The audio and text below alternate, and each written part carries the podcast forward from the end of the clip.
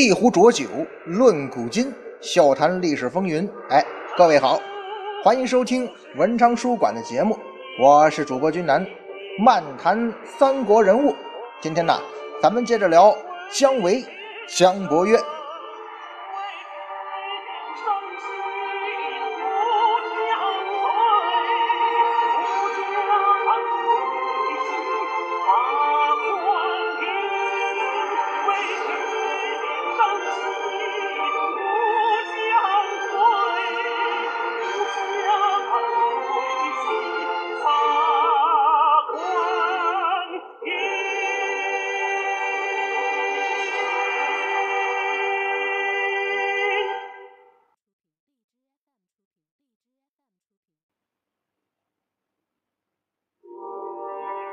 上一回啊，咱们聊到这个蜀汉政权在诸葛亮和蒋琬之后的第三任主政人费祎。为什么要聊费祎啊？因为咱们虽然讲的是姜维，但是你说姜维就离不开费祎。所以上一回君南跟大家伙简单的介绍了费祎这个人，得出一个结论是什么呢？费祎是一名哎情商非常高的人。这个人呢，为人处事的本领相当厉害啊。费祎呢，人缘好，会办事儿，甚至于像魏延跟杨仪这样水火不容的两个人呢，哎，人费祎跟他俩关系搞得都还行。可以说呀，能够跟这俩人同时处好关系的，也就是费祎这种人了。所以费祎啊，经常成为魏延和杨仪之间的粘合剂。至少保证了在诸葛亮活着的时候呢，哎，这俩人呢，这工作还能够顺利展开吧。所以说呀，费祎这个人起码在这方面的能力那是相当不简单的，不管是什么地方都缺不了费祎这种类型的人才。您看啊，对内他既是刘禅的班底，又是诸葛亮培养的干部；对同事呢，不管是蒋琬呐、董允。包括魏延、杨仪，他都能吃得开，处得不错。对外，咱们说过，他等于是担任过蜀汉驻东吴大使啊。他跟孙权也好，诸葛恪也好，哎，东吴这些实权人物，他呢相处的也不错。那费祎是不是就是那种跟谁都笑哈哈的老好人呢？上回啊，君南在最后的时候说了，他绝对不是。费祎这个人虽然说跟各方面关系都能处好，但是该狠的时候，他也做得非常的决绝。话说呀，魏延死了啊，杨仪把魏延搞倒了嘛。杨仪本来觉得是以诸葛亮继承人自居嘛，但是咱们也知道，最终啊，蒋琬才是正式的继承人，而杨仪混了个众叛亲离啊，他不但是。在诸葛亮去世之后，没有得到重用，反而还不如之前了。所以呀，杨仪这个人呢，他就本来啊性格，你想跟魏延俩人不对付，俩人都不是省油的灯啊。现在呢，政治上不得意，杨仪肯定是牢骚满腹啊。平时跟杨仪这种人处得好的人是谁呢？自然就是费祎了。而杨仪还真的把费祎当做自个儿最好的朋友了。于是。他就去找费祎诉苦了。根据这个史书记载啊，杨仪呢就跟费祎说呀：“王者啊，就是说以前呢，丞相王默之际，这丞相诸葛亮去世的时候啊，是我啊带领这个大家伙安全退回的。当时我要是举军去降魏，处事会当落得如此境地吗？就是说，如果当初我领着领着这个部队啊投降曹魏。”我至于像今天这样啊，得不到重用吗？这实在是让人追悔不可复及呀！费祎何其聪明啊！咱们其实不光费祎啊，就咱们这普通人一想，杨仪这话说的也不合适，而且尤其是他现在这种境地，你你说这种话，那就要招来杀身之祸呀！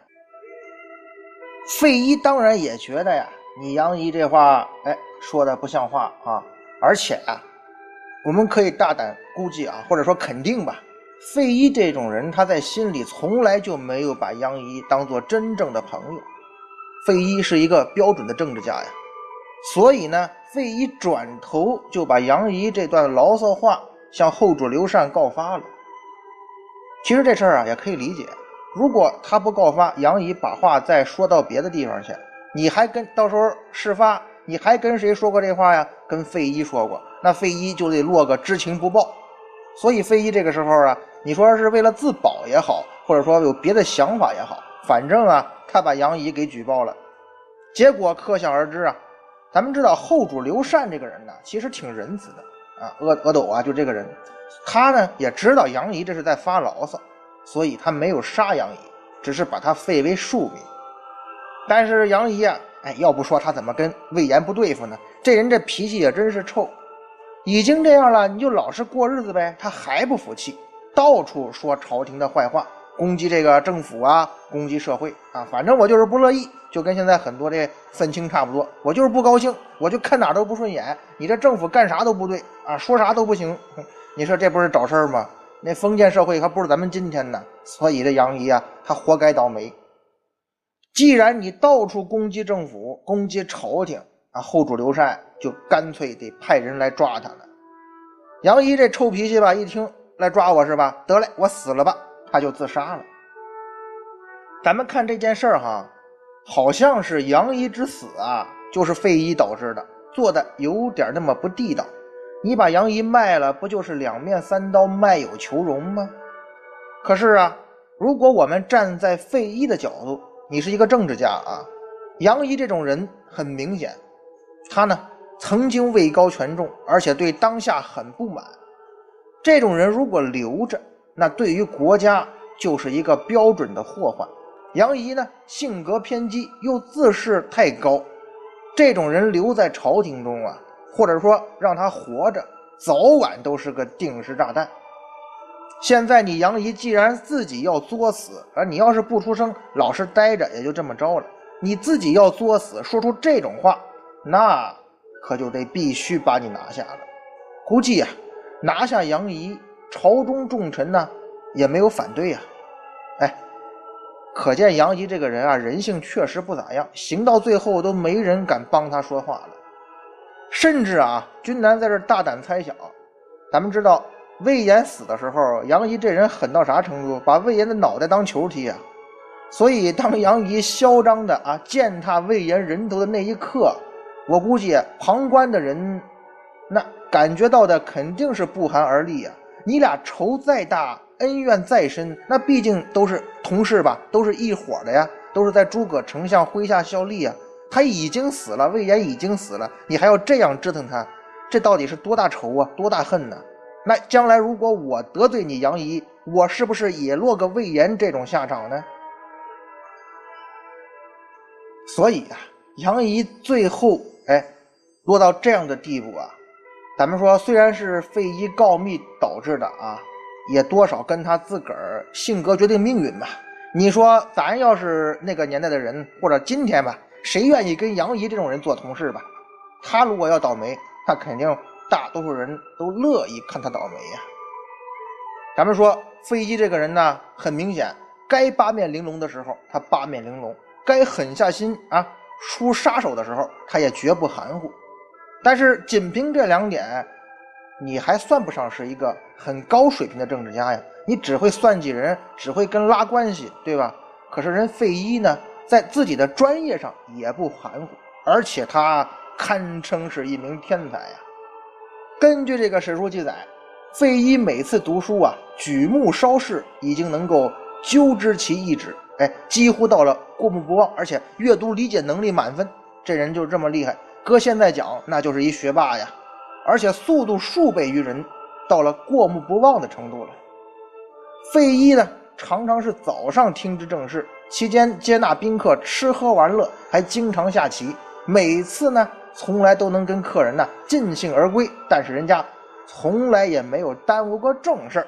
费祎这是个什么人呢？君南要君南说呀，拿咱今天的话讲，就是那种他整天在玩。整天也不看书，但是一考试就比你考得高那种学霸，大家伙见过这种人没？费祎他就是这种人。其实呢，咱们都知道，这种学霸，人家并不是说不看书不学习，只不过人家的学习效率啊，比咱们普通人高很多。费祎呢，就是这种人，学习效率高，工作效率又高，又聪明又能干，所以人家才能在吃喝玩乐之余，把政务工作处理的那么井井有条。咱们知道啊，君南我是知道啊，我的同学当中啊，就有这种学霸，你这辈子是比不过他了，所以很无奈。费祎身边也有一位小伙伴，就是那位咱前面说那个董允，他跟费祎呢算是差不多同龄人的哈，他也有这种困惑呀。其实董允也是一个很有能力的人，但是碰上费祎这种小伙伴，他也是无奈啊。史书记载，这个董允就感叹啊：“人的财力竟可相去如此之远，哎，此实非我之所能及呀！我是赶不上文伟了，我已经尽最高的效率来做事了，还是没有闲暇的时间。他费祎呢？”啊，吃喝玩乐就把事儿办了，哎，人跟人的差距就是大呀，人比人得气死人嘛。咱们说啊，说到现在，费祎这个人，你看啊，八面玲珑，会拉关系啊，果断杀伐，而且很有政治头脑，同时呢，做这个处理政务的能力极强，哎，那他应该是一个很出色的政治家吧？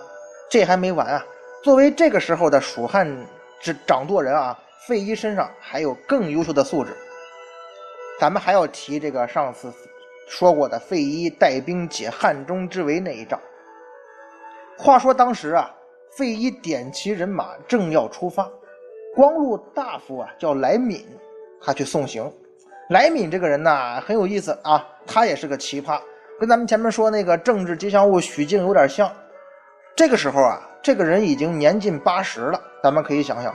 资格很老啊，可是呢，他经常因为口出狂言而罢官啊，也就是比杨仪那种那种愤青啊，可能稍微好点。这是一老愤青，所以呢，上上下下就不跟他计较了。而且他应该是没杨仪那么狠，但是也是那么个人。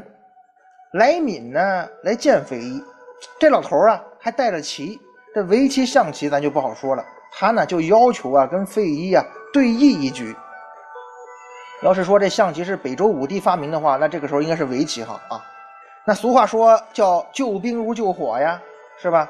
这军情紧急呀，这边大军已经准备齐整，人上马，装备也都准备好了，是吧？就等着你这个费祎一声令下，咱就出发呀。可是呢，老头来下棋，费祎居然就接受了这个看起来哈比较荒诞的请求，而且俩人对局的时候啊。史书记载，费祎是气定神闲，不急不躁，一直陪着来敏这老头啊玩玩了一局。这个时候，老头终于显示出他跟杨仪不一样的地方了。老头说话了，那意思是：嗯，我现在呀放心了。怎么的？老头来呀，他是来考验费祎的。咱们知道，汉中解围这一仗，实际上是费祎第一次独立领兵作战，他就是要看看。费祎这个时候你慌不慌？哎，由此可见呢，来敏老头虽然也是个愤青，他比杨仪可聪明多了。他不是那种没脑子的愤青。他一看你跟我下棋这么稳，哎，费祎呀，你确实有大将之风。那你主将有大将之风，这次出兵一定可以马到成功。哎，有人朋友可能会说了，这来敏这老头八十多岁干这事儿，这行为好像有点无厘头啊。但是君南觉得呀，此事颇有深意啊，甚至咱们可以大胆猜测，这说不定是有人受益的，而那个受益的人很可能就是后主刘禅呢。大家觉得是不是很有这个可能啊？因为咱们说了，在此之前，费祎一直就是个文官啊，你搞这个政治处理政务没啥问题，搞外交你也是好手。可是作为主帅带兵打仗，可是头一次啊，而且咱们说了，那个曹爽、曹魏那边啊，曹爽是倾巢而出啊，这种阵仗就是诸葛亮丞相活着的时候也不多见呐。这场胜败毫无疑问关乎着蜀汉的国运呐。刘禅，咱们知道后主不傻呀，他心里也没底，他能不对费祎存在一定的忧虑吗？所以费祎这次带兵出征啊，让蜀汉这边很多人，即便嘴上不说。那手心里可都捏着一把汗呢。其实很多朋友啊，估计都跟君南有同样的感觉，就是什么呢？咱们如果从小看多了评书演义啊，哎，给咱们造成一种感觉就是什么呢？这武力值高啊，那就是为将者的最终的要求，你得在前边冲锋陷阵吧。可是长大之后，咱们细细一想啊，这不符合现实世界的实际情况啊。因为一个将军吧，将领到了一定的级别以上，你这种指挥员啊，你是不可能直接在战场一线冲杀的。为什么呀？你作为指挥官，你的安危直接关系到这支部队的凝聚力和战斗力啊！你要是完了，你人再多也完了，不是？指挥官在战场上真正起作用的，那不是武力呀，而是头脑。作为呢一名优秀的指挥官。最基本的素质就是你得保持冷静啊！战场形势瞬息万变。那初次出征的费祎，最紧张的人啊，恰恰应该是他自己呀。但是呢，你来美要下棋是吧？好嘞，我好好跟你下。可见呢，费祎在这种情况下展现出的雍容气度，的确让人折服。即便是千年之后啊，我今天看到，想到这个。费祎当时的那种淡定啊，我也表示佩服。起码军南我是做不到。你想在那种情况下独立领兵，面对曹魏的举国之兵，还能那么稳，我是做不到。所以啊，这费祎很厉害。而来敏这次算是小小的考验吧，至少是让蜀汉上下稍微放了点心。费祎啊，他没慌。而最终的结果呢，费祎也是不负众望，凯旋而归，啊，粉碎了曹爽的进攻。前面我跟大家伙说，费祎跟董允很可能是同龄人啊，但是很遗憾，史书中啊正史当中并没有交代费祎的具体年龄，也就是说啊他的生年不详。但是咱们可以推断一下啊，从他被诸葛亮指派为继承人来看，他的年纪应该不会太大。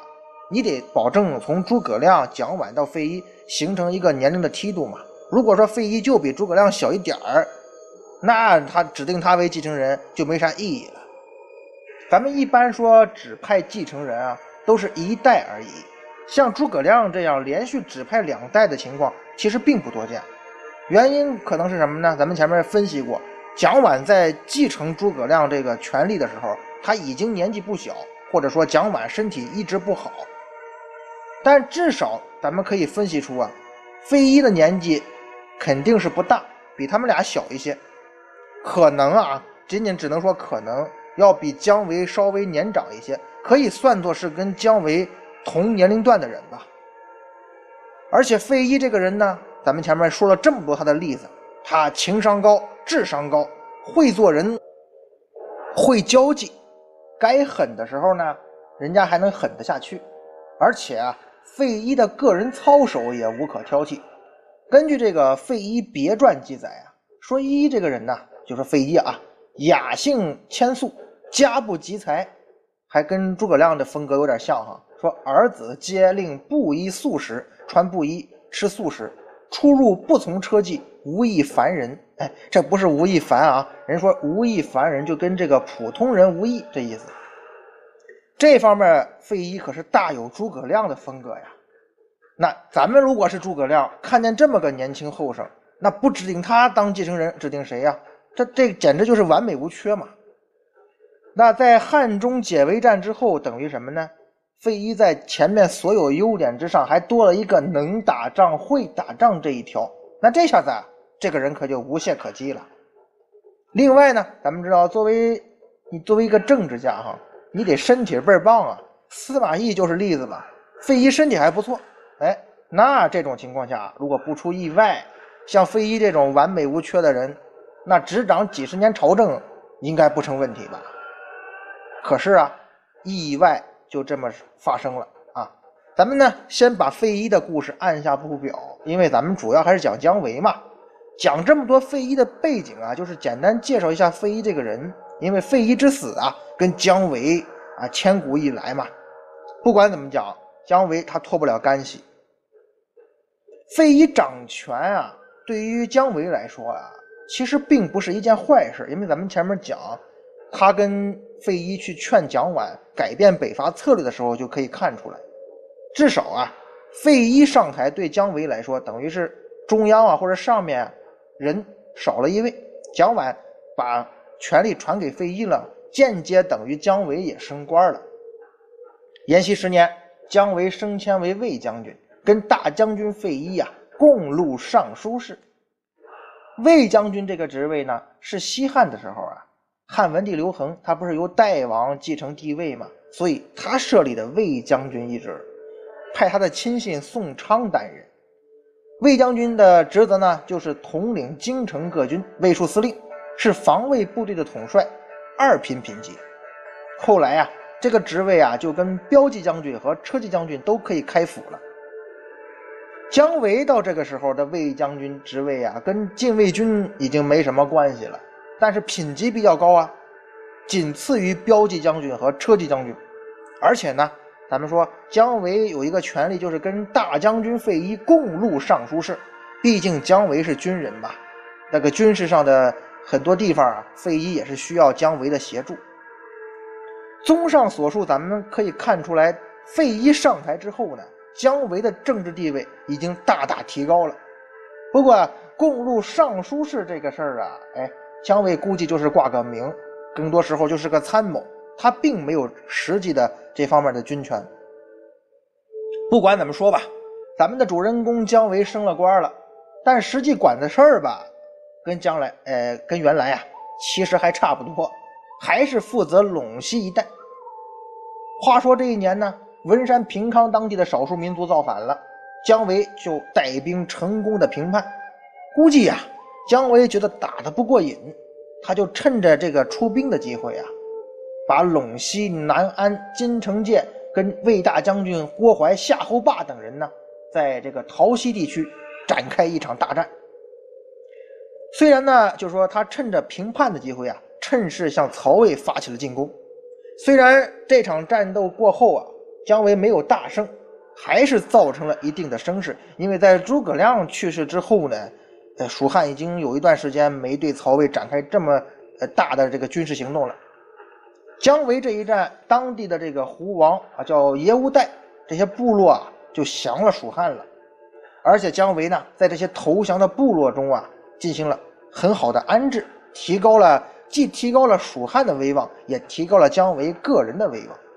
又过了两年，姜维获得了假节的权利。咱们知道，假节等于说你可以将在外，军命有所不受了。在假节之后呢，姜维又想出兵西平，但是这次战果并不理想，他只能退兵了。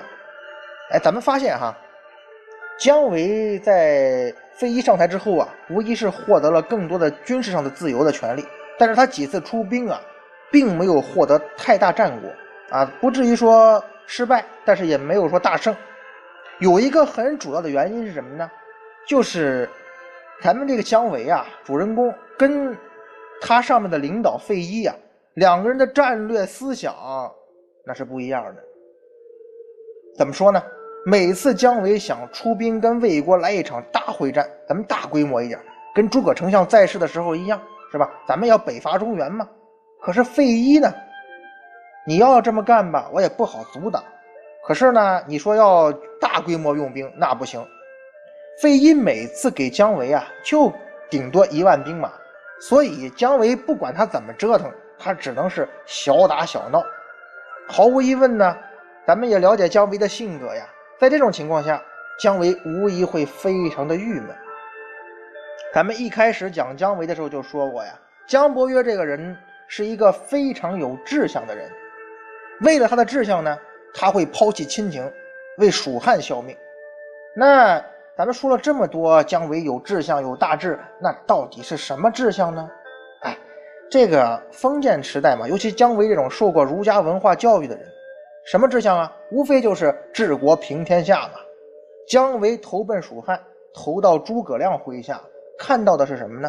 看到的是诸葛丞相有远大志向，而且呢非常重用我姜维，这是一个非常好的平台，这是我在天水呀。在马尊呐、曹魏那帮人手底下，永远得不到的机会。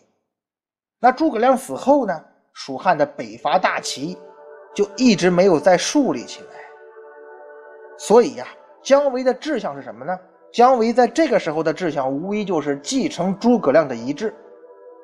对于蜀汉政权来说，北伐征中原，哈，那是天然的政治正确呀。这个你说出来，别人不能说什么，哪怕心里不赞成，嘴上也不能直接反对。当年先帝刘备啊，他反出了许都，跟曹操决裂，哈，他的核心价值观是什么呢？为国出奸，复兴汉室。其中的篡国奸臣指的是谁呀？指的就是曹操传下来的曹魏这一系。所以，对于蜀汉政权来说，谁在高举北伐的旗帜，谁就占据了这个国家最高的道德制高点。那毫无疑问呢，谁也就拥有了最大的话语权。而且，兴兵北伐意味着什么呢？意味着能够把全国的军权牢牢抓在手中啊！依靠这个。就可以把蜀汉的军政大权都握在手中。当年诸葛亮他就是这么干的，所以诸葛亮北伐的时候，广大军民那都是群情激昂啊。但是，所有人都可以群情激昂，有一个人是肯定郁闷的，谁呀？就是后主刘禅吧。所以诸葛亮一死呢，咱们说蜀汉马上就没了丞相的职位，被后主刘禅给取消了，并且尽量的回收权力。于是啊，北伐的事儿就这么着就搁下来了。